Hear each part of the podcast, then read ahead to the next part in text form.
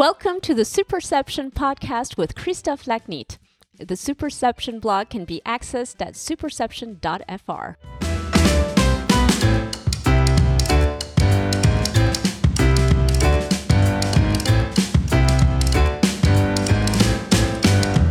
Hello, welcome to this English spoken episode with a French twist of the Superception podcast. Today, my guest is Steven Goldberg, Managing Director and co head of Sard Verbinnen's Los Angeles office. Founded in 1992, Sard Verbinnen & Co. is a leading independent strategic communication firm focused on supporting companies through complex, high-stakes situations affecting reputation and value. M&A intelligence provider Mergermarket has ranked Sard Verbinnen the number one global and US PR firm by deal volume and value in 2017. During the year, Sard Verbinnen advised on transactions valued at more than $386 billion. A lawyer by trade, Steven Goldberg is a strategic and financial communications expert. He specializes in providing communications and media relation counsel to organizations and individuals involved in legal, regulatory, and financial matters, crisis situations, as well as profile building and reputation management campaigns. Steven and I recorded this episode of the Superception podcast in Sard Verbinnen offices in Century City, Los Angeles. Our conversation revolves around corporate communications on legal issues.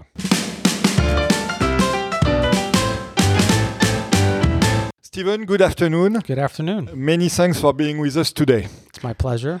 So, uh, you, you were telling me that uh, your calling for the law came from, came in particular, came notably from uh, watching TV shows that were showing how the law is practiced in the US. So, can you tell us more about this? Sure.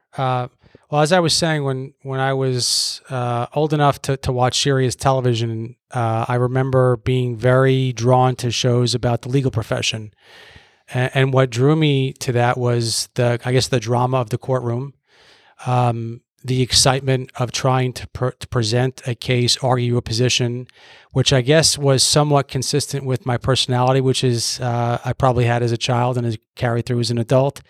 That I liked the ability to make an argument, a persuasive argument in support of something that I believed in.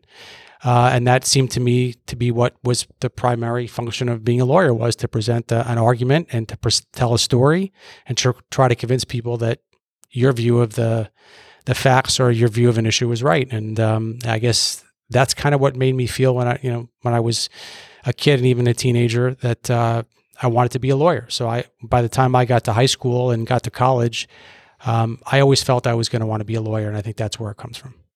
So this is now then why you, you studied the law. Uh, at uh, first, uh, you did a bachelor of arts in uh, in political science at Duke. Uh, what do you remember from that time? Well, um, I remember lots of things about my college experience. Um, one of the things that I remember that's um, probably not typical of a, of a college student, probably the most memorable part of my college career was being uh, a color commentator for uh, Duke University's uh, basketball and football games on the local cable station, uh, and also hosting a television show on our cable station about uh, the Duke sports uh, oh, teams. Oh, Very much like ESPN Sports Center type show. I had never had any experience with any kind of journalism or thought I had an interest in it, but I without going into a lot of detail, kind of fell into it, and it, and it turned out to be a, a, a terrific opportunity for me uh, because I love sports. I've always loved sports, I, even as a kid. Uh, played all kinds of sports and probably spent most of my free time doing that. And uh, to this day, I, it's it's a big part of uh, uh, of what I like to do and what I you know spend time, uh, whether it's a hobby or watching television. Um, and what it exposed me to was kind of the art of of storytelling. whether it was trying to convey what was happening um, in the game and, and and present the story, or to think about how to write copy for a TV show. And it was really my first experience in uh, in creative writing and creative storytelling.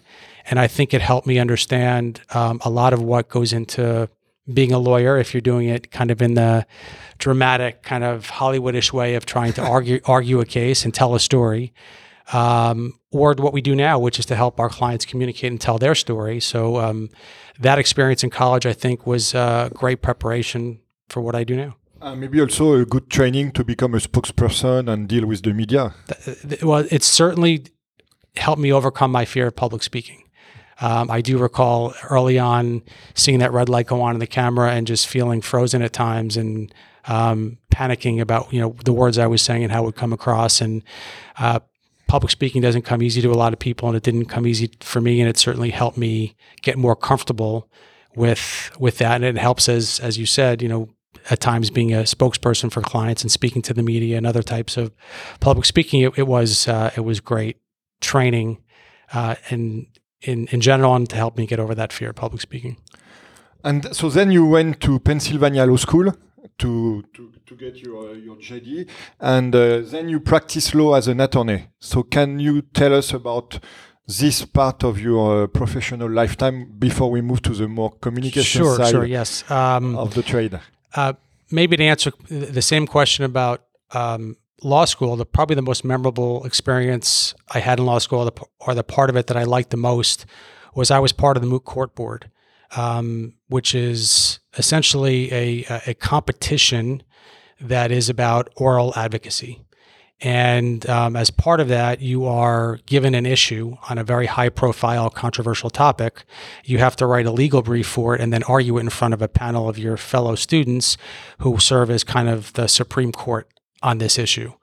And probably because of what I was just articulating about what I thought the law was and what I what drew me to it in the first place, that was the most exciting experience I had in terms of my legal training was taking on a, a compelling issue, which in this case was about the death penalty, which is a very controversial topic and in my view doesn't have a really good answer because there's there's um, there's just re- very polarized points of view on, on both sides of the issue. Um, but to be able to take a controversial issue like that and try to research uh, the law and research public policy arguments and try to build those into um, a legal brief and then argue that, it really kind of crystallized what I loved about pra- the idea of practicing law was again taking issues and thinking about how to convey them to tell your point of view, both in writing and, and orally. And so I loved the the idea of arguing a, a, case before a panel of judges. And then I started practicing law after law school, and I was a, a corporate restructuring attorney. And most of the work that uh, uh, I did was on behalf of uh, clients that were going through financial distress and filed for Chapter 11 in the US, the Chapter 11 process is different from other parts of the world where it's very much focused on rehabilitating and reorganizing a company. Uh, but all of it needs to be uh, supervised by the bankruptcy court. So um, almost everything that the company does that's out of, outside of the ordinary course of its business needs to be approved by a judge, and the creditors have an opportunity to object. So as a result, there is a lot of courtroom uh, activity in in Chapter 11 work. So even though I thought I wanted to be a litigator all of my life, the uh, the work that I did as, as an attorney in the in the restructuring field gave me both the opportunity to go to court and act like a, a litigator, but also to do it in the context of understanding how companies work, what drives them, their success financially and operationally. Um, and both of those uh, both of those things have translated into what I do now, which is helping companies tell their stories to different audiences. Uh, and again, I can make, you know pay, make persuasive arguments about their point of view. So you did that for seven years, if I'm That's- not wrong, before right. you moved to another firm, Sitrick and Company. That's right. So what did you do at Sitrick and Company? Did you do the same job, or did you start shifting towards a more perception-oriented role? Well, that that was a dramatic shift because I went Okay. from practicing law to being on the on the crisis communication side. So that, Okay. that that's the point of my career, That was the which was which was about 16 years ago. Um, So why did you make that that move, that Uh, pivot? Very good question, uh, and it's a, it's actually um, a somewhat common career path. I think in, in our firm there's maybe 15 or more former practicing attorneys or people who have uh, a legal training, so they, meaning they went to law school but never practiced. Um, and wh- why I switched careers is uh, when I practice law, I, I love certain things about it. But the things that I loved about it, which I talked about, you know, go all the way back to my childhood, are not what you do every day, and uh, sometimes are not what you do on you know on any given year. There, there there's very few opportunities to actually get into court and do what I thought I wanted to do as a lawyer on kind of a regular basis. Um, so while I really enjoyed certain aspects of practicing law, after several years of doing it, I determined that it wasn't something I thought I would like to do for the rest of my career. But there were certain things about being a lawyer that that I loved, and um, as I explored ways to transition my career, not totally losing my uh, what what I had trained for in school and not losing my my uh, legal education. Um, I kind of fell into this business. I explored different things that would allow me to to bring my legal skills to it to to a new um, industry or, or career, and this is one of the things that I was aware of having practiced law and working with firms like ours in Chapter 11 cases who do the type of crisis communications that we now do on behalf of companies in crisis, whether it's a bankruptcy or um, a high profile litigation or a significant reputational issue. And I talked to some people that I knew and some friends, and actually a close friend of mine who um, was a former lawyer who got into this business and convinced me that my instincts about it being a good transition from what I had done as a lawyer and bringing the skills that I liked about being a lawyer to a new career were right, and that he thought I would be very good at it and that I would enjoy it.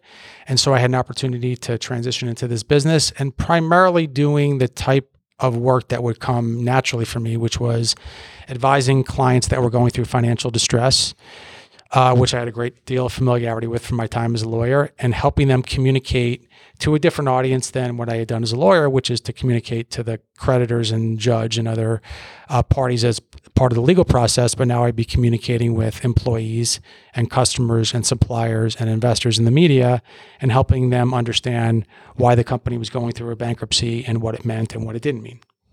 So was it difficult for you at the at the start to adapt to this to this new role? It was difficult because in any career switch, there's just fundamentals of um, language and process, how to write a press release, how to issue a press release, what the ground rules are for speaking to a reporter, um, putting on a different hat, you know, thinking about it from a public relations reputational standpoint, not a legal standpoint. Um, lawyers' views of things are not always consistent with the reputational or public relations issues. Um, so there was some learning curve in that respect, but fortunately for me, most of the early part of my career in this business was spent on financial distress, Chapter 11 cases, which came very naturally to me. So I was able to bring a level of expertise. You had, you had the legal foundation to help you. Which gave me a leg up on other people in our business. So even though I felt there was a learning curve and maybe I was behind in terms of understanding some of the fundamentals, I was able to provide very high level advice from an early po- point in my uh, public relations career because of that high level of understanding of the legal process and the legal issues. So then you moved to another firm, RLM Finsbury, which is now known as uh, Finsbury. That's right. Uh, so again, what what was the experience there, and, and why the move? Well, um, the shift there was um, to go from some where I was at Sitrick doing a lot of crisis work and mostly in the restructuring space to more broad financial and strategic communications, which um, number one I felt I needed to do in order to to broaden my uh, capabilities and, ex- and experience, um, and two was an opportunity. Um, Finsbury is a London-based firm that had never had a presence in New York and for many years was considering it and recognized the importance of having uh, a U.S. base and a, and, a, and a U.S. headquarters in New York. And so I was uh, hired at the very start of the the launch of the of the New York office as the, the second person that was hired in that office. And in addition to giving me broader exposure to financial communications, um, much more transactional focus on IPOs and capital raisings and M&A activity and investor relations type work. Um, it also gave me an opportunity to be a little bit more entrepreneurial and help with the of the the, office. the management growth and development of more junior people who we would bring on to, to, to kind of build up the, the staff of the office. And one thing that um, I've learned over the, the course of my career is that I really do enjoy um, the managerial aspect of the business, whether it's helping to build an office and develop a culture and recruit the right talent and then train that talent. Um, all of those things are really uh, rewarding parts of the job for me. Um, and that was a really great opportunity to, to basically start from the ground floor and try to build something. Um, about five years after we started the New York office of Finsbury, we ended up merging with another uh, relatively big New York firm that was much bigger than ours, and that kind of changed the overall feel and culture. Um, we were instead of being 12 or 13 people at the time of the merger, we were now part of a 100 plus person office in New York. So, uh, very similar type of work, but just different cultural dynamics with a much bigger office. And so then the move to your current firm, Sard Verbinnen. We are going to talk a little bit about it in a, in a few moments. Uh, so again, wh- why the move? And we are going then to talk about the move, the other move, the move to LA. Yeah. A New Yorker relocated in LA. Well, that was one part of it. Was the was the geographical relocation was something that I had um, thought about for some time, and uh, for personal reasons with my family, it was it was a really um, it was a really good opportunity, and it's been now four and a half years, and it's been terrific.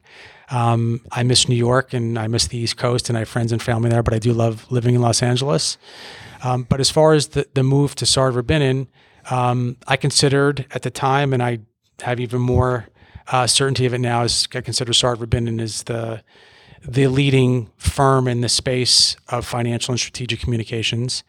Uh, so, from a career perspective, I thought it was a no brainer opportunity to come to what I deemed to be the leading firm in the space. Um, but it also was another opportunity to help um, develop the develop a, an office and and help grow um, a platform from an entrepreneurial perspective. When I joined the Los Angeles office, I believe we were about five or six people. Um, the office was maybe two or two and a half years old, but um, there was clear opportunity for greater growth, uh, relatively untapped market, and uh, to come in as kind of the co-head of the office with um, again that opportunity to be managerial, entrepreneurial, and contribute to the overall development um, not only the the office culture but also the firm culture as, as we grew was something that was really exciting to me. So you, you have very famous and, and, and leading companies among your, your clients. So can you mention a few of your of your clients that you can talk about publicly? Sure. Um, one of our biggest clients in Los Angeles is uh, 21st Century Fox, which is obviously uh, going through a very high-profile M&A transaction now with uh, with Disney, and and uh, if you know everything goes according to plan, Fox will become a much different company um, once all those assets are part of Disney, and they focus on the kind of TV and news side of their business.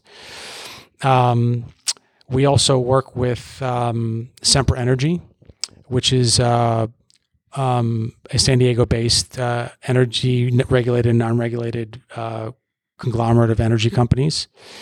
Um, we work with um, Live Nation and Ticketmaster on a variety of strategic and um, reputational issues.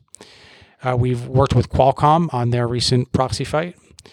Um, that's just to name a few that are that are West Coast based. And in our San Francisco office, we have a, a, a large number of kind of the high, most high profile um, technology companies that that we've worked with or currently work with on on a host of issues, whether it's M and A, litigation, um, financial communications issues, investor relations, etc.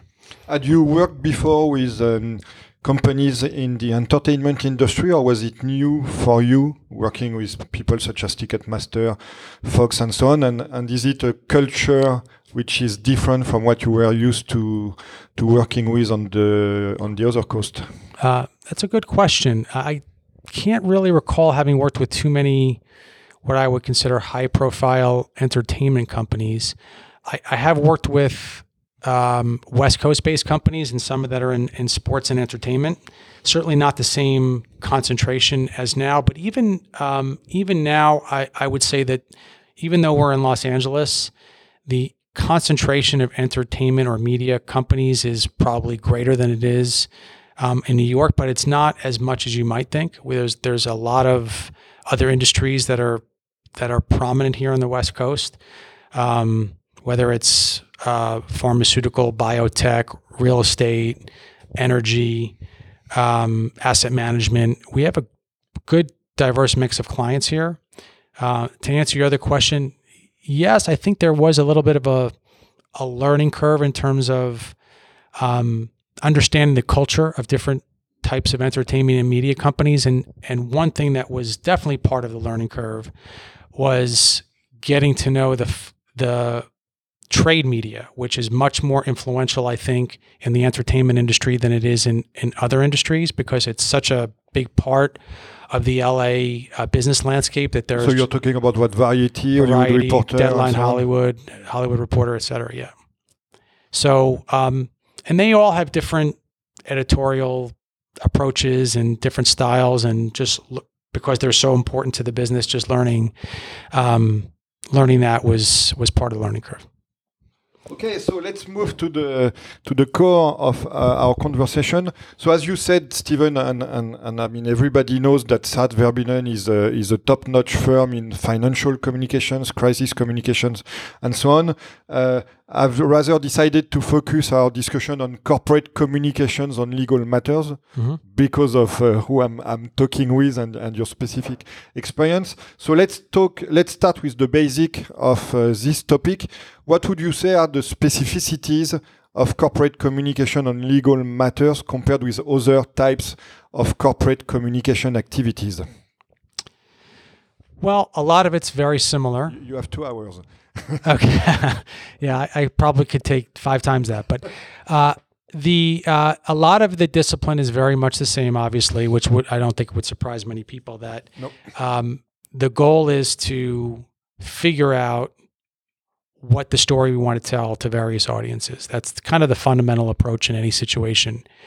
I think when you're dealing with a legal situation where you're developing a corporate communication strategy, it's imperative to think much more like a lawyer and start with gathering facts much more diligently than you would if you are working on another type of a situation. And the facts are somewhat different. So if you're working on an M&A transaction, the facts are going to be very heavily driven by financial metrics. Uh, whether a deal is accretive, what what are the what's the you know what are the ratios? What is what is the combined company look like? Does this valuation make sense? Is this a fair price? Why should shareholders want to approve of a transaction? Um, those kinds of compelling num- numerical data points are, are much more of the critical facts in, in transactional or other financially focused uh, communications is- issues. When it comes to litigation, um, sometimes uh, the facts are not quite obvious until you really delve in and say, what's going to make a difference to a reporter or to the public? What's going to influence public opinion? On top of that, you you really need to know what the legal strategy is. You need to understand is the goal here to ultimately get this to a court and win in the court of public opinion? Is this to put pressure on the other side to settle? Is this to um, communicate to the marketplace or to competitors about your business practices or to ins- ensure to the public that you haven't done anything inappropriate? Is it a litigation against another uh, company or is it litigation against the government? In which case, there's different uh, considerations.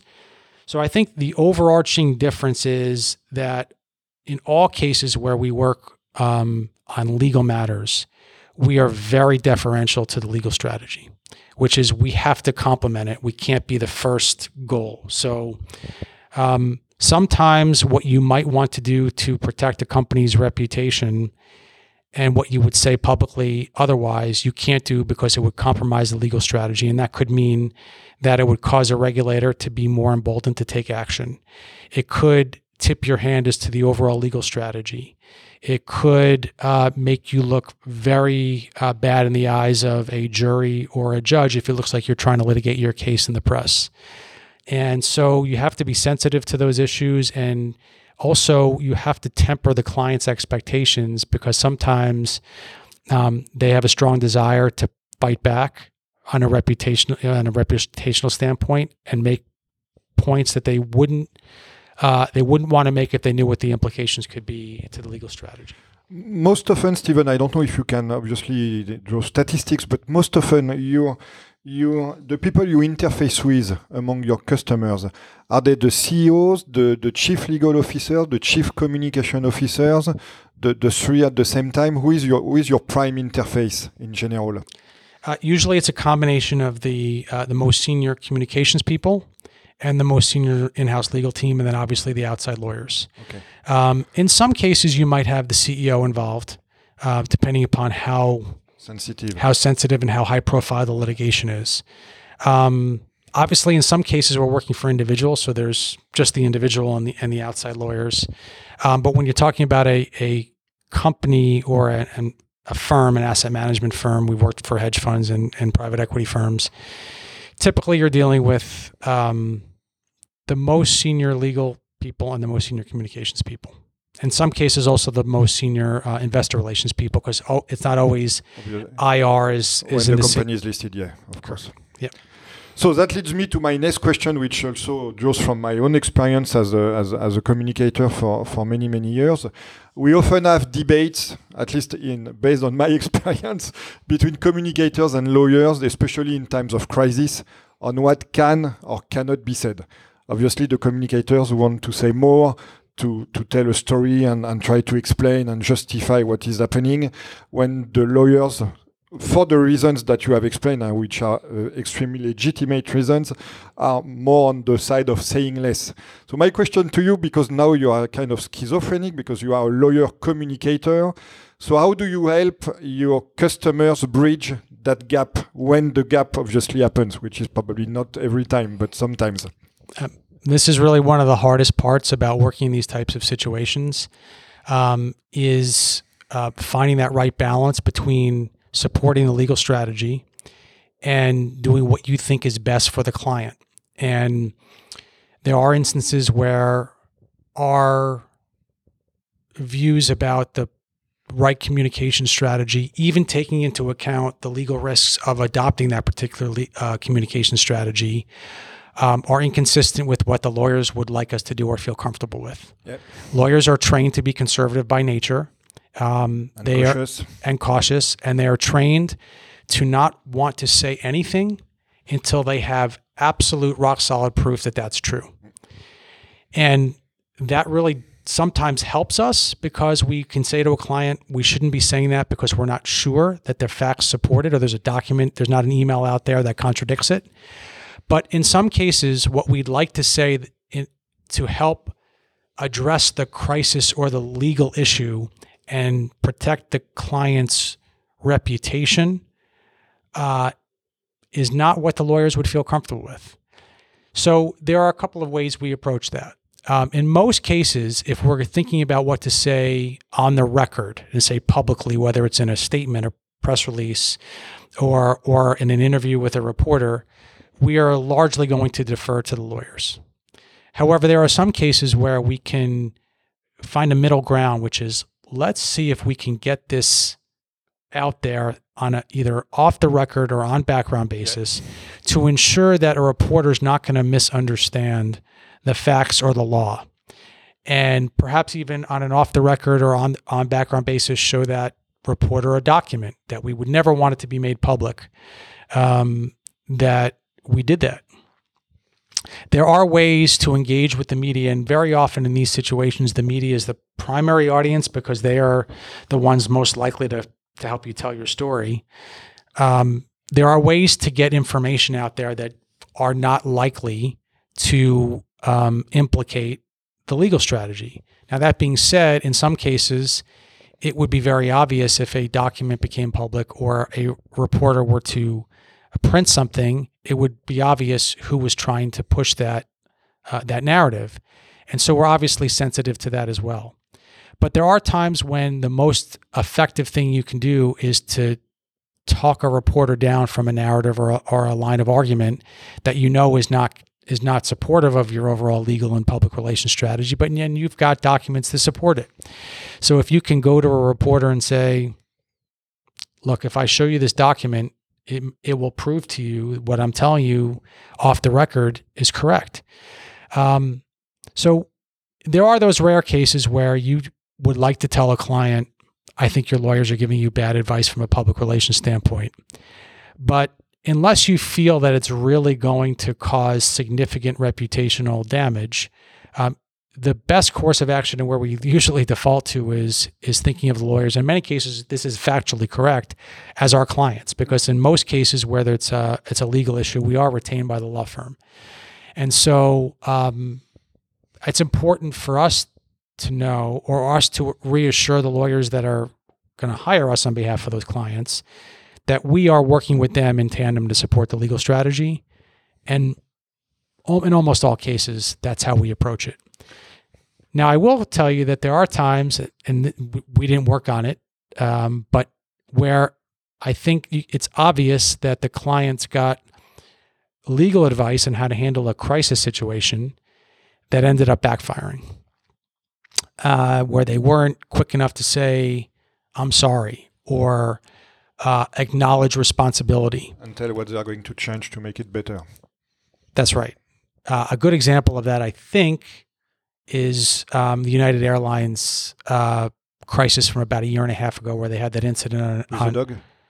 No, that no that that that was uh, that was shortly after, where they had a passenger who was on one of their planes that wouldn't get off. Yeah and they ended up calling the Chicago, I think, Transit Authority or police and transit, and he was assaulted and ended up being dragged off the plane. And for a period of almost two days, the company was saying all the, in my view, the wrong things about um, what had happened, why it happened, and where blame should should be for that uh, instead of just saying this is unacceptable, this could never happen, and we're going to figure out what happened and and and hold those who are responsible accountable because no, no passenger on our plane should ever, ever be treated that way, regardless of the circumstances. In the course of that two or three days of not getting the communications right, they had about a billion dollars in market cap losses. And I'm sure there were lawyers advising on what they could say and not say in, in terms of legal liability. I can't imagine they would have had legal liability in excess of a billion dollars. So when you think about there being those rare situations where there is a true conflict between what's the right public relations strategy, strategy and what's the right legal strategy, how do you navigate those so that you're not um, you're not antagonizing the lawyers that you're working alongside is is is an interesting dynamic. Fortunately, I've not come across too many situations, if I, if any, where I've I've had to uh, directly contradict what I think is the right legal strategy. And and then you you get also into a, another discussion, which is within the company, who is the most influential with regard to the one making the decision. If if the communication function, for example, in a company is three level down compared to the legal function, most probably the legal talk will will win at the end of the discussion because maybe even the communications guy will not be in the room when the discussion is happening. So I don't know what the situation is of the communication function within United Airlines. I have, absolutely no idea. Yeah. But what you are explaining makes so much sense in terms of communication that it's really I mean, yeah. everybody could think that it was crazy to behave this way. Yeah, I, have done um, I've done a, a, lot of analysis on on that situation because um, I actually guest lecture um, at Pepperdine University on crisis communications, and the first time I did it was about two and a half years ago. It was about a week after the United uh, that that situation, so I thought it was a perfect case study, and so I've really in you know in great de- detail analyzed the kind of a chronology of what happened and what public statements they made, um, mostly on social media, but otherwise with the statements that the CEO made. And one of the things that I think is very clear from that situation is for too long of a period of time, United didn't know the facts. Uh, if you go through and you look through the chronology, you'll see at the very beginning the first responses from United's customer service or marketing people on social media had the right messages. They were messages of concern about passenger safety and well-being and what what happened. We're going to try to fix it. And then as soon as the executives got involved, there were there were messages that were very um, very lacked empathy, uh, placed blame on others, didn't take responsibility and didn't recognize the severity of it and how much of a social media firestorm would be created. And that suggested to me that they didn't understand the facts. And so you asked about how you would typically approach a legal strategy. Now I realize that was that was a crisis that developed into a legal issue because they had legal liability as a result of it, and many crises do. So I think I look at a lot of crises as having the same dynamics as as a litigation. It's why it's so critical as early as possible to gather the facts the same way a lawyer would to understand how what you say publicly will be perceived when those facts come to light. As uh, the media's immediacy generated by the social media changed a lot all the discussion that we have had and all the factors taken into account in the way you communicate with regard to the legal strategy? Uh, yes, in some situations, in, in, a, in, a, crisis, yes, like the one we're talking about, social media was the primary platform and where uh, the company initially did an okay job, but then um, didn't recognize how quickly the situation was spinning out of control on social media. Um, and I don't think they effectively use social media to combat it.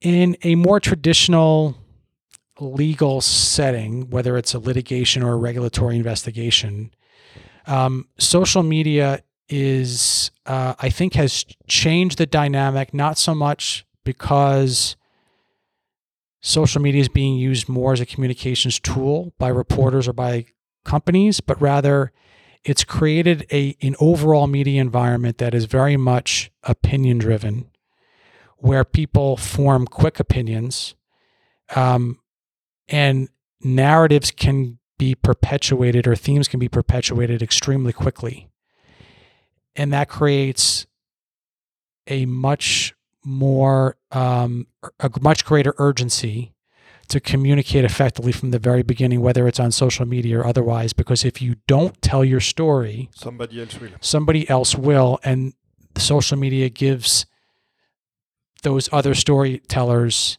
the ability to do it in kind of, uh, you know, fast burning, you know, forest fire type speed, uh, where it can, like it did with United, really spin out of control and, and then it's almost impossible to recover from that. Yeah. So. So some companies uh, use their own spokespeople in, in times of crisis. Other ones prefer to use their lawyers because it's less committing for themselves. Otherwise, use their uh, their strategic communication advisors. So you, you you play sometimes the role of spokespeople for your customers. How do you approach that role? How do you how do you prepare for it? How do you decide with your customers that you are going to be the spokesperson and maybe not the lawyer and, and neither the, uh, the, the the company's own spokespeople or the media the regular media agency? How, how do you deal with this? Yeah. That's a great question. Um, in in some cases clients welcome the opportunity to have somebody else be on the kind of firing lines with, with reporters and so do and so do lawyers. So uh, lawyers are again conservative and cautious by nature I think most lawyers probably one or you know one point in their careers have been burned by the media as, as probably most people in our business have as well. And that probably makes them skittish um, about being the person who's going to talk to a reporter and you know, even if they say it's off the record or on background being quoted. Um, and because of the dynamic we talked about before is not appearing as though they're trying to litigate something in the press uh, they may not want to be the person out there arguing on behalf of their client in the media. Uh, so, in many cases, we are asked to serve that role, and it's something that um, I think, again, most clients welcome having us do that. If if not, we are advising them on the strategy behind the scenes. But in the situations where we are, um, the way we approach it, um, one of the key elements of it is is what I said before is is is making the sure facts. gathering the facts. Um, it's really hard to be an effective spokesperson uh, I'll get to why in a minute, but it's really hard to be an effective spokesperson if you don't have the facts and you don't have a command of the facts. And so I think that's why it's critical for lawyers to trust the PR firm that's going to work in the context of a crisis or a litigation because the sharing of facts and information is so important. But probably the fact that you are a former lawyer is helping them trust you. It does help them trust that we are going to have the right judgment about what we can say to the to reporter. the It the one challenge is that our communications with the client and the lawyer are not guaranteed to be privileged. So in some cases, the information that we can be provided, documents we can review, facts we can know to help us be effective spokespeople, is limited by concerns about what might be privileged and breaking that privilege. There is at least an argument to be made that legal privilege will extend to a PR firm if they are working with lawyers in the context of litigation. It's not an ironclad rule, and I wouldn't want to represent to a client that you can guarantee that our communications will be privileged. But that being said, how are we? How do we go about being effective spokespeople spokespeople for our clients? Um, the key is really to build um, credibility and trust, and develop relationships, especially if it's a situation that you know is going to have, um, you know, many months of news cycles.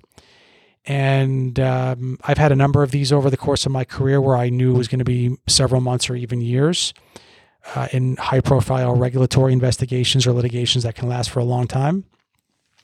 And reporters at different news organizations are likely to continue to cover this from time to time. It's really important to develop trust and credibility early on. And and that's why you need to know the facts because if you communicate something to a reporter that turns out not to be true, they're never going to trust you again. And so, in some cases, you're working with reporters that you've worked with in the past and they know that they can trust you. In some cases, it's because they've worked with you. In some cases, it's because they've worked with your firm, Sard Verbinnen, and they know that we work on a number of very high profile, sensitive, um, bet the company type situations. And if we don't do a good job of effectively advocating for our clients in this situation and and lose trust, we will lose trust for our colleagues and for other clients down the road. So um, that's how I think anybody would approach it, and certainly how I approach it is to make sure that I build a relationship with a reporter that's based on trust. And if I tell them something, I either tell them, I don't hold me to this, but from what I understand, these are the facts. And or I can show you a document that supports this. I can't tell you that there's not a document out there that supports what the other side is saying. There's not a document out there, but I can provide support for what I'm telling you. And so I try to build that trust and be as transparent as possible while being as, you know, as strong an advocate for my clients as as, as I can be. Do you often use uh, third party or influencers which are neither you nor the lawyer nor the company to advocate for the case that you are trying to make? Uh, we we do, and that's very often part of the, the strategy is is to find people who would seem to be more objective to support the narrative or issue that we're really we're trying to convince a reporter of. And sometimes it's an academic, sometimes it's an industry leader, sometimes it's a prominent thought leader of another type of blogger or uh, other you know other representative of the media. Um, and so, uh, getting a getting a third party who's willing to speak on behalf of a client requires kind of the same degree of fact gathering and um, trust building, so that they are not putting themselves out there on behalf of a client that's going to end up coming back to bite them. So, uh, if we if we can find that type of third party advocate or opinion former, it's terrific but we have to make sure that we can give them enough to make them feel comfortable to advocate as strongly as we believe that they can. Uh, Stephen, you have been working with the media now for a long time. Uh, have you observed that the way journalists and reporters interact with you has changed since the advent or the rise of social media? I do, I do, and I think it's. Um, I think which way? Well, I, I'll tell you, I, I think it's the media um, gets a lot of criticism for this, which is the speed at which they're required to, to report news and the emphasis that's placed on breaking news. Being first before being right. That's right, and I, th- I think it's it's it's really hard because the media is a business. If they don't make money, they don't survive. We don't have national media here, at least in in most people's view, uh, and and and, and uh, people across the world may think that that's that's changing for for better or for worse. Um, but it, there is there has been I, I think this this trend has been developing even before social media became so prominent, but I think social media accelerated it because there's such a there's such a rush to get news out, and there's now even easier platforms to get it out. That um, Twitter and LinkedIn and Facebook and other social media sites can allow you to reach large numbers of people so much more quickly than you could by even putting a banner up breaking news on your uh, on your on your website. So I, I do think that there's greater emphasis on it. What I also think is is happening is the media landscape is much more fragmented. Social media and kind of an online platform give other forms of what most people 10 or 15 years ago would have called non-traditional media legitimate platforms to convey information that it means that things are going to get out more quickly and the more traditional news organizations are competing for eyeballs. And so there is just not the same ability in the news cycle to fact check and to ensure that you really got the narrative down before you present it I also think social media has created a dynamic where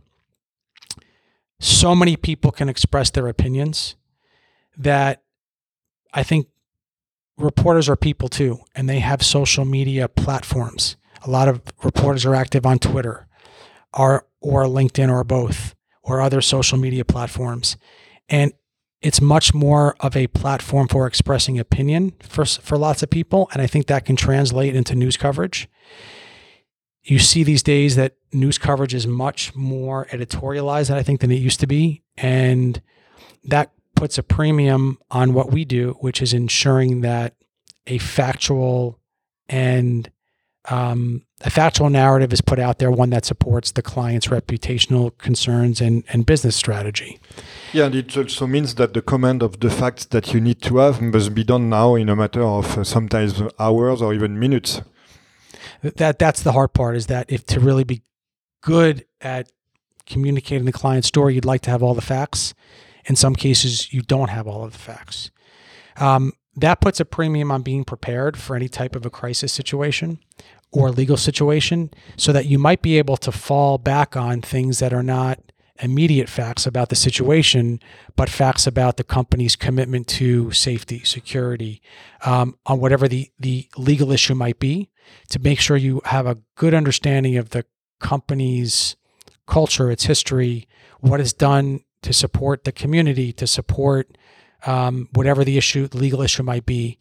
And um, sometimes you have to point to facts that are not particularly relevant to the legal or crisis issue, but ones that are more broadly speaking reputational for the company. As long as you are responding quickly, um, recognizing the severity of or the importance of get the, the severity of the situation or the importance of gathering facts and committing to communicating um, that may be the best you can do with such short news cycles.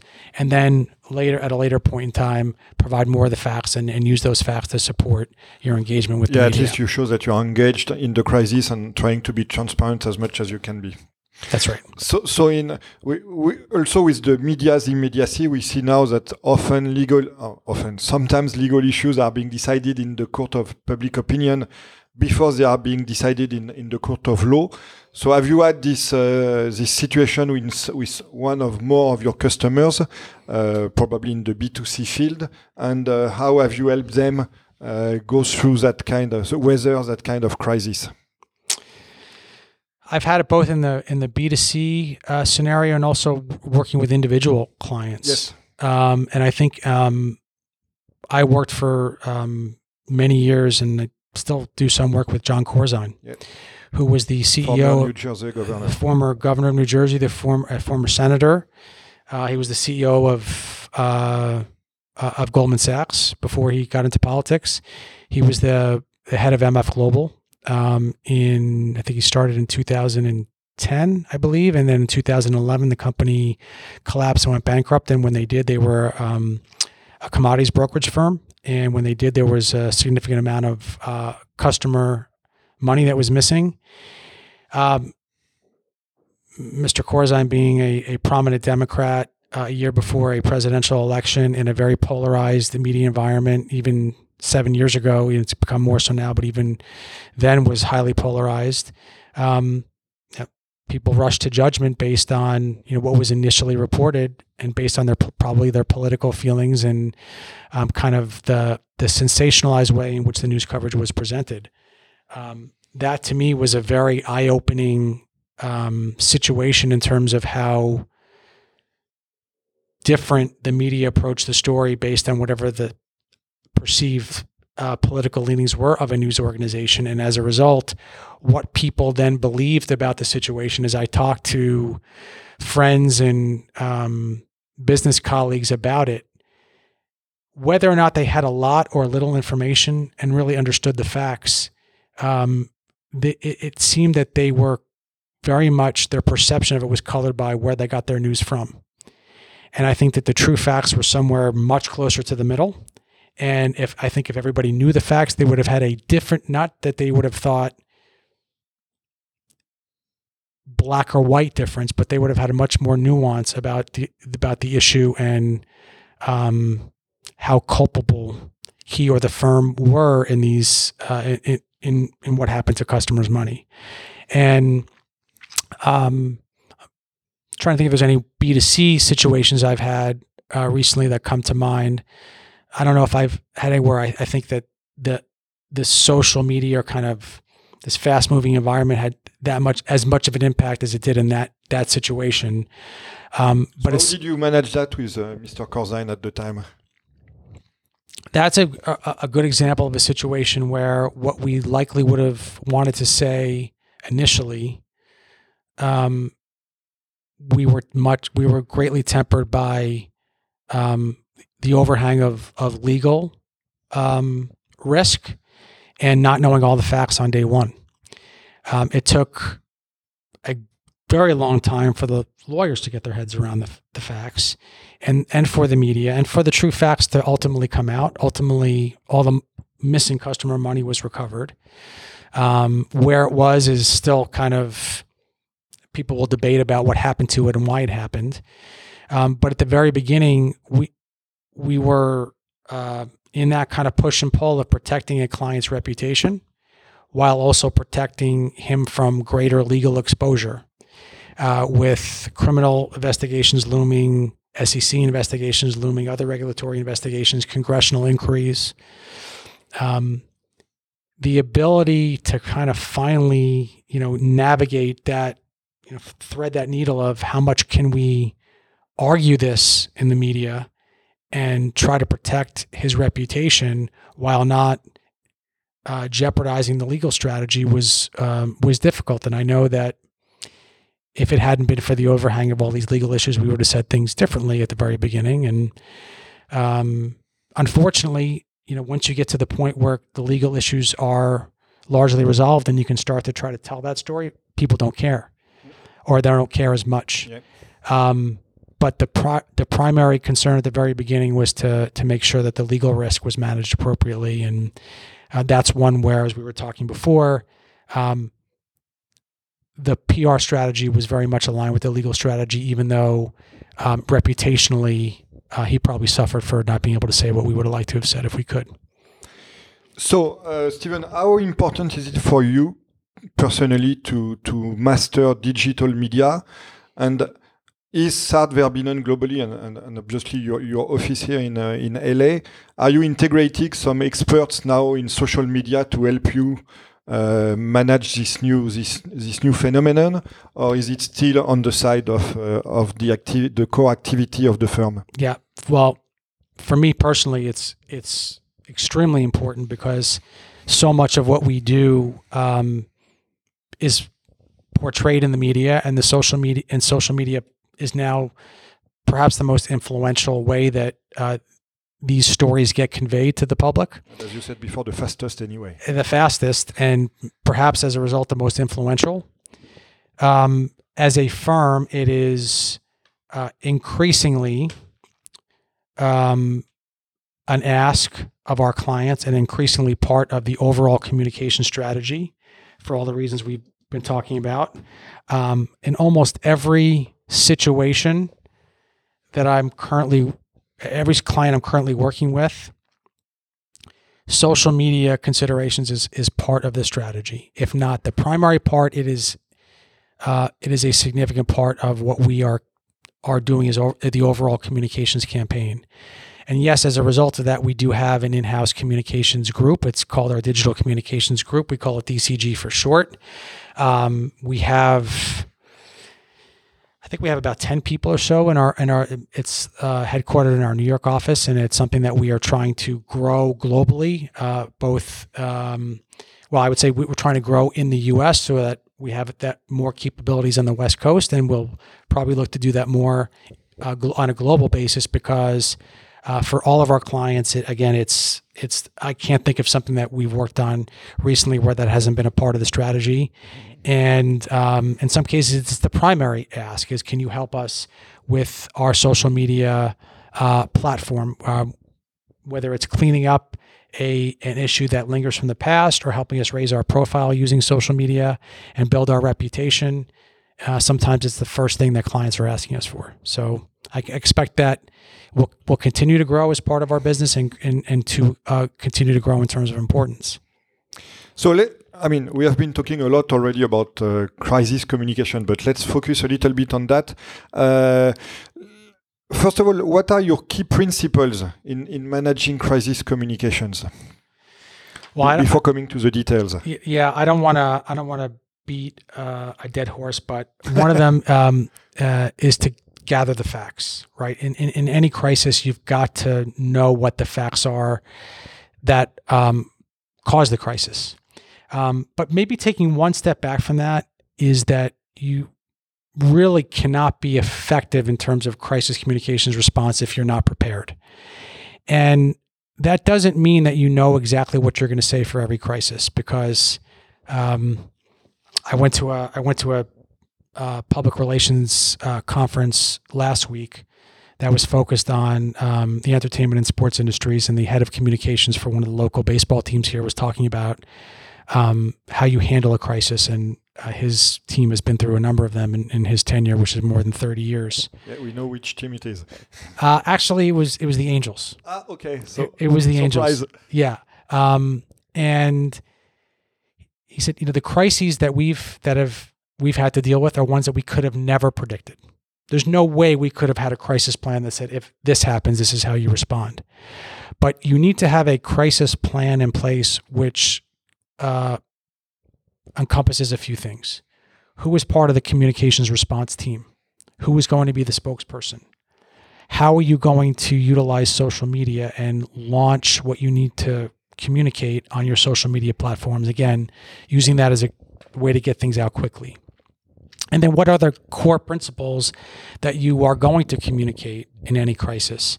So that if you don't have the facts and you need to respond to something quickly at least you can speak to what the what the company's principles and values are. Whether it's for an airline respect and safety for our customers is paramount or whether for it's for a baseball team uh, making sure the safety and well-being of our fans is you know is more important than winning baseball. Any any principles you can communicate uh, are critical. So having being prepared in that sense um, is really important. And then um, And the processes also. Uh, the process you know how do how do you make sure that everybody who needs to be part of the decision making is aware of it? So is there who who's in charge of telling the ceo we need to get a phone call on a phone call at four o'clock in the morning? And how do you reach the ceo and general counsel and um, chief communications officer? What's the do we have a, a- a set dial-in number so everybody can get on a quick conference call and and and get up to speed on the issues? Again everybody has to have the facts how do we get our, our lawyers and other outside advisors on the phone pr legal um, if there's a if there's there could be more than one there could be a marketing and public relations uh, focus.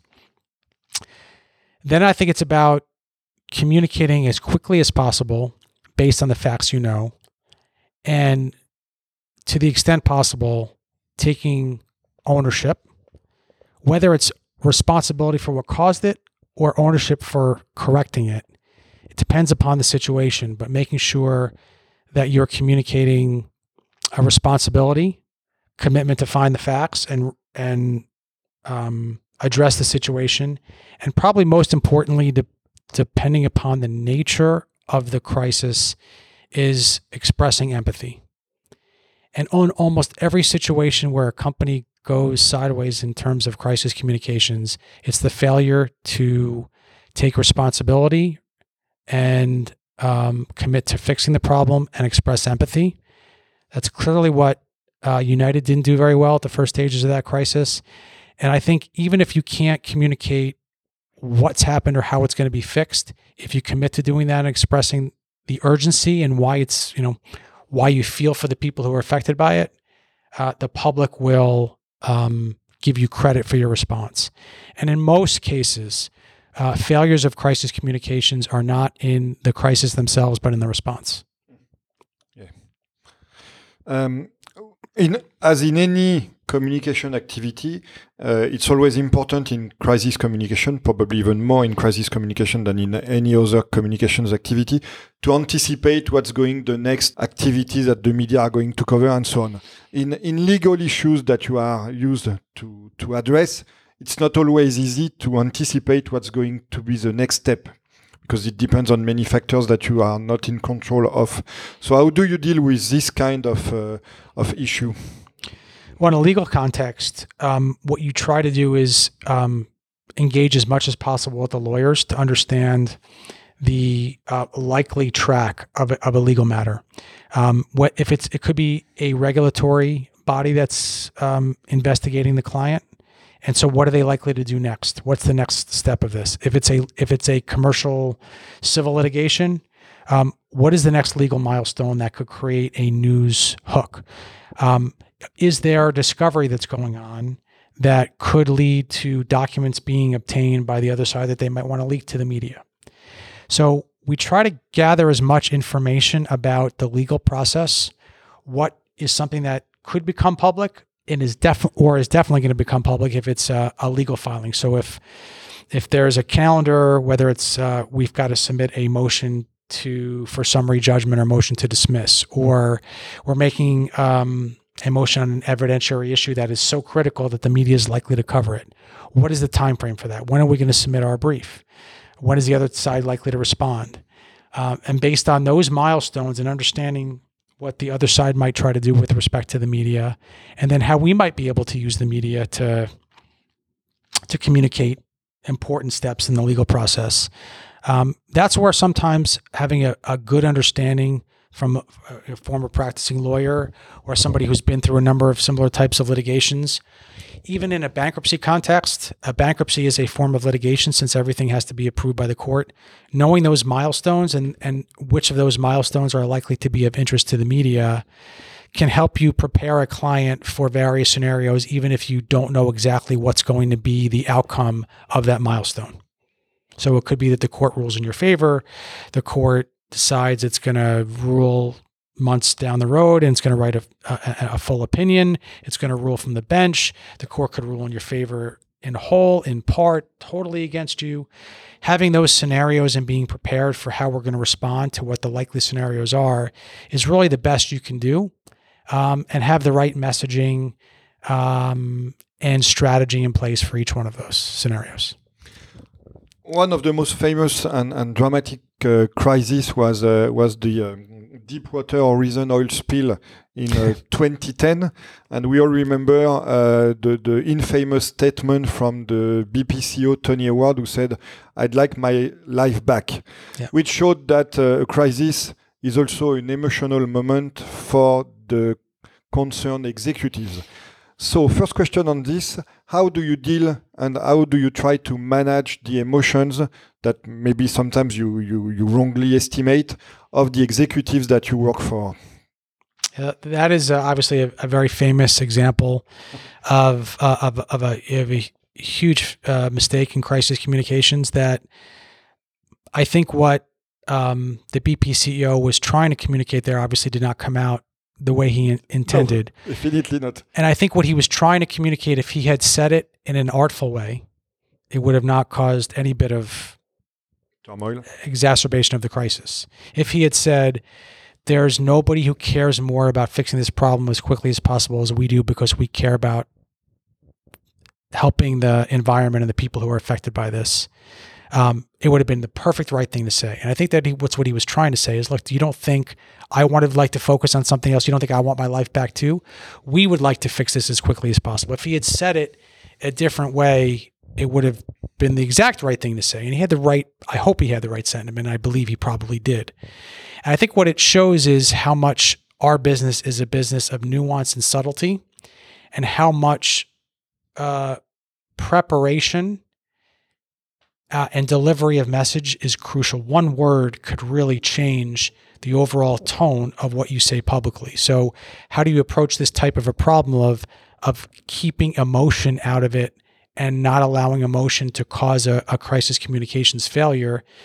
Is rigid preparation and making sure that any spokespeople, whether it's somebody who's going to be putting out a tweet, whether it's somebody who's going to speak to the media on camera or in, an, in, a, in a, print interview or who's going to write a letter, um, knows exactly what they should be saying and what they can't say, and they've practiced. But also, Stephen, sometimes it has to be for you to tell your customers things they don't want to hear. That's right.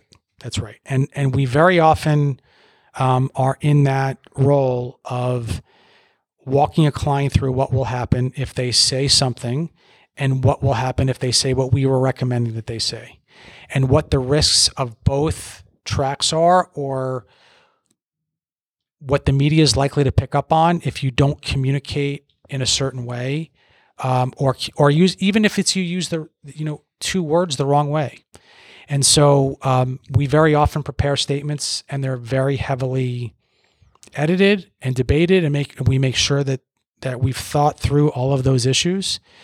And in in just a very recent situation that I worked on, um, I before the client made a public announcement, we had to push back on that client on three separate occasions to be more transparent about the issue and to express details in a certain way that they were not inclined to do until we convinced them to do so. And that's a very common experience when dealing with uh, crisis situations or litigation matters. Is um, clients can can I think lose focus about what the public perception of an issue might be because they're so they're so consumed with their own thoughts about defending their actions as being the right course of action and not being able to see it from the listener's point of view, whatever the audience might be, whether it's an employee, a customer, uh, an investor, a supplier, or a reporter. And so our job is to very often educate reporters about how a uh, sorry, educate clients about what a public statement or communication, it, how that will be received by those who are affected by the issue. And really, when it boils down, what, what crisis communications boils down to is being empathetic to addressing the what about me questions that various constituents have. And, and, this is why, uh, maybe for you, as it is the case often for, for chief communications officer within companies, it's not as difficult to define what the right strategy is as it is to convince the decision makers to implement it. I, I wholeheartedly agree with that. Uh, it's it's you you're not always coming up with the right strategy, but you are. It's much easier to to assess a situation, apply your judgment and kind of external factors, which can be the media environment, the social environment, the political environment, the company's history, the, its culture, to take all those factors and try to come up with the best approach to achieve the company's legal and business objectives. That is easier than sometimes convincing a client that that is the right approach uh, for the reasons we were just talking about. So let's talk a little bit about the uh, the American justice system. Uh, taken from a French perspective, the American justice system is, is quite different than what we have in France. Uh, in the US, the, the system is accusatory and public, and it leads to an, adver an adversary court process. In France, it's inquisitorial and kept, at least in theory, in in secret. So, how does the this the, the functioning of this system impact the way you communicate on legal issues? because as we've discussed already, uh, the, the meeting of parties in court is really a, a critical moment. Well, it's it's it's an interesting, I think, distinction between uh, the court system in, in France and maybe other parts of the world. Um, a lot of what happens in court is, does does play out in the media, and there are matters that are high profile enough that the court of public opinion can be very significant, and and how um, complex legal and factual issues get presented uh, are, are basically it's decided by you know a certain number of reporters and opinion formers that can influence public opinion. And so um, what that creates is a, a, kind of a premium on being able to understand uh, all the things we were just talking about that we try to convince clients of but the right way to communicate are when you're in the midst of a of a public trial and on a on a daily basis there's going to be media coverage of it what's really important to communicate. Sometimes when you ask a lawyer that, they'll focus on very intricate facts um, that support the legal case, and they they're trained to think like lawyers to to prove their case to a judge or to a jury, and the public doesn't have the benefit of sitting through you know eight to twelve hours of of uh, testimony every day. They're going to get a distilled version of that. And so sometimes the challenge in terms of influencing public opinion is to figure out how to distill that into what's really going to resonate with people. Um, and that's where you the, the kind of the marriage of legal expertise and public relations expertise becomes really valuable is being able to able to understand the legal issues well enough to communicate them in a way that's distilled for a for public consumption and to not get bogged down in intricate compelling legal arguments um, that if you were just thinking about arguing to a judge or a regulator you would definitely want to focus on but if you were trying to convince a reporter what's important and by extension then what's going to make it into a story to influence public opinion um, is just way too uh, complex. And and very often you will have conversations with reporters where you explain it and they say, I can't write it that way. It's just too complex. I, I, I can't, I don't have enough space. Even, I can't even put that all in one sentence because it would be, people will, their eyes will glaze over. And in some cases, reporters will say, Tell me how I can phrase that in a way that's digestible. And so that just shows that sometimes we have to think that way and try to filter what lawyers would like to see in a way that is not maybe 100% accurate because it leaves out some pieces, but gets the point across sufficiently enough that it supports the understanding that we'd like people to take away. And, and also probably manage the race against time between court of public opinion and court of law. Th- that's exactly right. That's exactly right. Now, how do, how do we distill it quickly enough with, as we were talking about how fast things get out there, sometimes you have reporters who are tweeting from the courtroom and right putting out quick stories about um, uh, witnesses' testimony. So that kind of dramatic, it's kind of we've kind of come full circle, I guess. That dramatic uh, environment in the courtroom, which is what attracted to me to to the law in the first place is now kind of the dynamic that we're working very hard to manage yeah. uh, from a PR perspective. And we will talk about a, current example in, in the final question of our conversation, but let's keep it th there for the moment. Okay. Uh, an another famous example, especially in this very city, obviously is the O.J. Simpson case where uh, probably there, there has never been as much uh, DNA evidence ag against a plaintiff uh, than uh, against someone uh, accused of a, of a double murder than against uh, O.J. Simpson, and still he was acquitted. And what's interesting, and I have uh, written a lot about the O.J. Simpson case on Superception, is that the, the, the strategy of Johnnie Cochran, his lead lawyer, was not so much a legal strategy as it was a PR and a political strategy. So you are still quite young at, at that time. Uh, wh what did the, this case teach you, except the fact that it was very good TV, uh, as, as we mentioned earlier as well? Well, I'll tell you a quick anecdote. Um, when OJ was being chased by the police in the famous White uh, Bronco, White Bronco which was uh, June of 1994, um, I had um, just finished law school about a month or two before. Um, I was at that point studying for the bar exam. So at that point, we had no idea what uh, was to come from a legal standpoint. But I but I do recall that in that evening, it was also during the NBA Finals. Everybody remembers that. Yes. But I remember that evening very well, where I was because I was at, I was studying for the bar, and that I don't think any lawyer will forget the process of studying for the bar for for uh, many hours over many months. Um, and then when the the the um, trial took place, uh, it was right about the time I was a, a first or second year associate in, in my first law firm. Um, and so certainly having the having talked already about how much I was uh, mesmerized by the legal process, as you know, uh, as a child, and why that drew me to the law. I was certainly mesmerized by the OJ trial and followed it very closely, as many people did.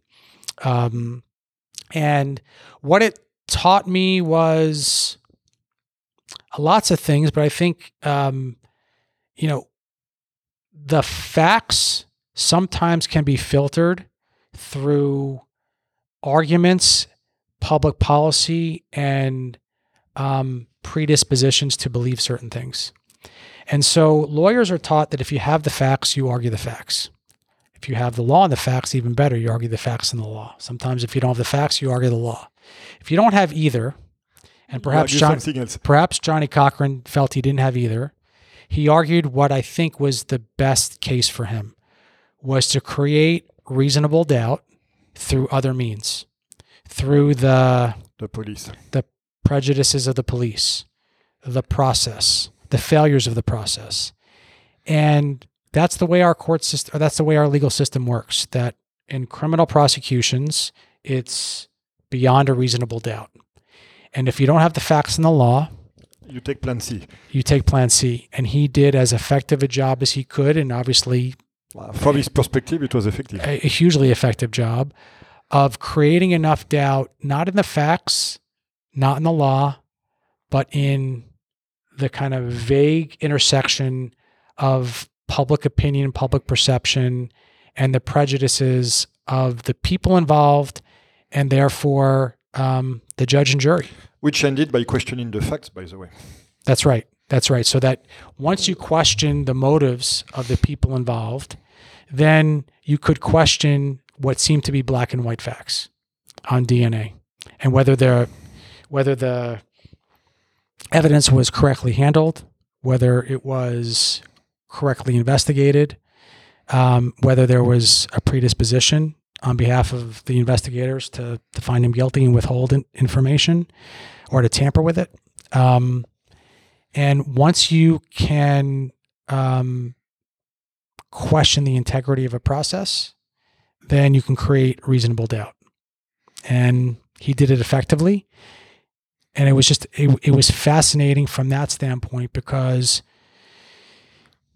what I learned, one of the things I learned as a lawyer is that you can focus on the facts of the event, but if you don't also effectively manage the facts that can influence public opinion about the the judgment and intentions of the investigators, the, The evidentiary process, you can those facts can be equally important. So, um, I think that if you polled all the people who paid close attention to it, or even if they didn't pay close attention to it, a very high percentage would think that he was guilty. But I think if you asked educated people about whether or not there was reasonable doubt, some people might say that there was an, enough reasonable doubt that the jury's conclusion wasn't wildly out of line with the evidence that was presented. Just because reasonable doubt is a very difficult standard to overcome. We are going to talk to the, about this in a few minutes again because I think there is a parallel. Uh, last question before coming to, I mean, last question of the- our conversation on this topic before coming to the final question of the of the conversation.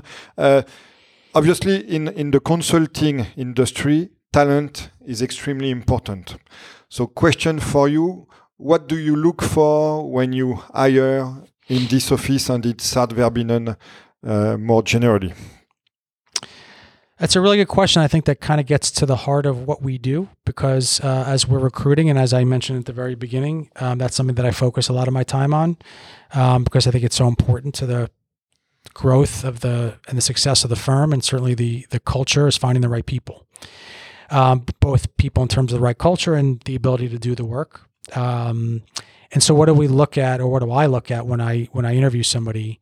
Um, you look at some of the kind of the fundamental things that you would expect almost in any profession, which is kind of intelligence, judgment, um, desire to work hard, interest in the type of work. Because I don't think if you're not interested in the type of work that we do, um, you probably won't be very good at it. And I think that if you don't like what you do, you're probably not as good as you could be if you were doing something that you love to do. Um, um, an interest in financial and uh, transactional and legal issues so that again uh, which shows that you would enjoy kind of getting immersed in those and in, whether it's strategic or crisis situations but then what i really look at the most uh, which i think kind of tells me uh, most clearly about whether somebody would be good in this business is how they answer questions and it's not so much whether they give the right answer or the wrong answer or whether i think it's a smart answer or i don't agree with their their answer but rather do they take a question and give me a good uh, analytical answer that shows that they understand why I'm asking the question and that this is the best way to communicate their views or what, what they're trying to communicate? Because the ability to kind of on the fly to hear a question, process it, and then basically spit out an answer that is thoughtful, um, kind of well organized, uh, and tells me the right story, whether I agree with it or not, um, gives me a good indication whether somebody can do that on behalf of a client. They have the judgment to understand what's being asked and the ability to kind of distill it into a cohesive answer. So I think it's really the way somebody approaches, um, whether it's something I've, a question I've asked or a topic we're talking about that they've, they that they're thinking about and they're expressing their views on. I really look at the kind of the organization of their thoughts and how they answer questions. So, um, Stephen, as you know, the final question of uh, the Superception podcast is always uh, related to the current news. Uh, in the field that we are discussing, there is a, an elephant in the room. Uh, obviously, he's not in the room, but uh, he's not far from the room, which is the, the Paul Manafort trial. Mm -hmm. we don't have a, a, a judgment yet as we speak when listeners will listen to our conversation, they will obviously know of uh, of the final decision of the jury. Uh, you you are familiar with white collar crime, not based on your on your uh, illegal activities, but based on your consulting activities. So, what's your outlook on on this trial, uh, especially um, from the angle of perception that we have been discussing uh, for more than an hour now?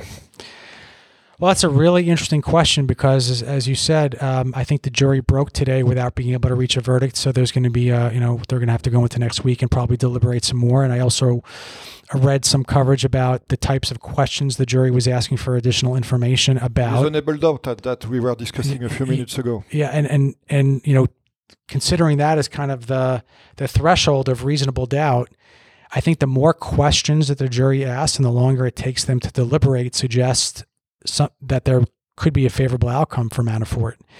Um, I don't know if it's likely. We'll see when this by the time this airs. Likely. We'll know, but I, I, do think it, it creates a greater chance for him. Whereas I think if you would ask the average person on the street beforehand, it seemed like a fairly uh, open and shut case. Um, there is a, a statistic which uh, some people may not know, but um, when the government brings a criminal case, um, whether it's a, state case or a Department of Justice case, the government succeeds at about 85 or 90% of the time.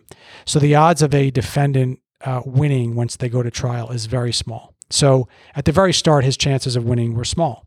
I think that the more time goes by that the jury needs to deliberate, and the more difficult questions that are asked probably suggests that um, there's some doubt in their minds about about the evidence. The other thing that it could just show is that there's a large number of counts here, and there's a lot of technical information that was presented. So they may counts. Yeah, they, they, may be going through each count one by one, and it may be that he's found guilty on 12 and not on six, or 15 and three, or 17 and one, and so they're asking lots of questions because they're really breaking down each one, which shows that they're doing their job.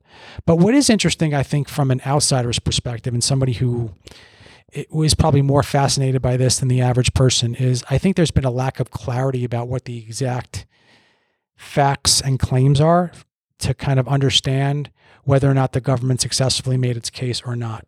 I think most people generally understand what he's accused of is a form of um, campaign and election fraud and other types of uh, uh, tax and financial fraud. But the, the underlying facts and what the law is and what the government needed to prove in order to to find him guilty uh, is very uh, is very convoluted and complex, and it's been even hard for me to get my head around. And so, I think what it shows from a public relations perspective is that, um, in many cases, whereas we're you know we're talking about a little bit with with OJ, that the public perception, if if there's any kind of cloudiness in terms of the facts or the law, can and and I think it's probably a lot different now than it was in you know um, twenty some odd years ago when OJ was tried with uh, the, a polarized um, um, media landscape and, and kind of the, the influence of social media is that I think that most people will probably, from a public relations standpoint, will draw their own conclusions based on where they sit on the political spectrum. Yeah, and this is, I was thinking of this when I was listening to you talking about OJ. This is where we could draw a parallel between OJ and Manafort, saying that uh, Johnnie Cochran, the role that Johnnie Cochran played during the OJ trial, today is played by Donald Trump, including what he said this morning. He, Manafort's lawyers are not discussing any politics because the judge also uh, prevented them from talking about Russia during the trial. But uh, Donald Trump, by saying how much a good guy Manafort is, how sad this is that he's being uh, in trial and so on, is kind of playing the plan C that we were discussing regarding OJ. That's right. And I think that it's a much more polarized environment today. And so as a result, um, people are on one side of the political spectrum will hear what Trump has to say and say, uh, you know, man, if this is a political witch hunt. And if you have people in the jury who are of this opinion, obviously it could be a hang jury or something uh, of, a, of a less clear decision that maybe Mueller is expecting. That's right. And I think that um, regardless of what the outcome is, the public will perceive it in line with their own political and subjective views.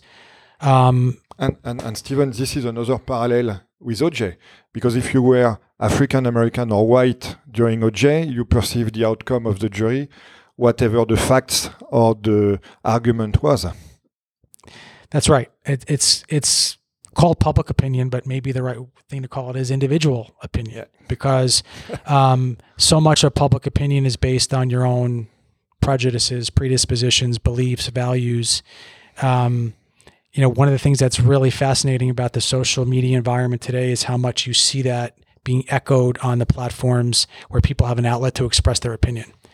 And um, the goal, I guess, with uh, public relations today is to do as best of a job as you can is in terms of molding as many individuals' opinions as you can. And there's really no way to collectively mold public opinion, uh, particularly in the environment we're in, you're always going to find people who want to take a contrarian point of view. So maybe that's uh, that's kind of instructive in, in, in their approach to clients, and actually, you know, reminds me of something that we have to re- tell clients from time to time: is you're not going to convince everybody. We're going to do our best job of convincing as many people as possible. So. So I think this is a very fitting conclusion for our conversation. Thanks a lot for uh, being the guest this week of the Superception podcast, Stephen. Thank you. It's been my pleasure, and um, I appreciate your time as well. Thank you for listening to this episode of the Superception podcast. The Superception blog can be accessed at superception.fr.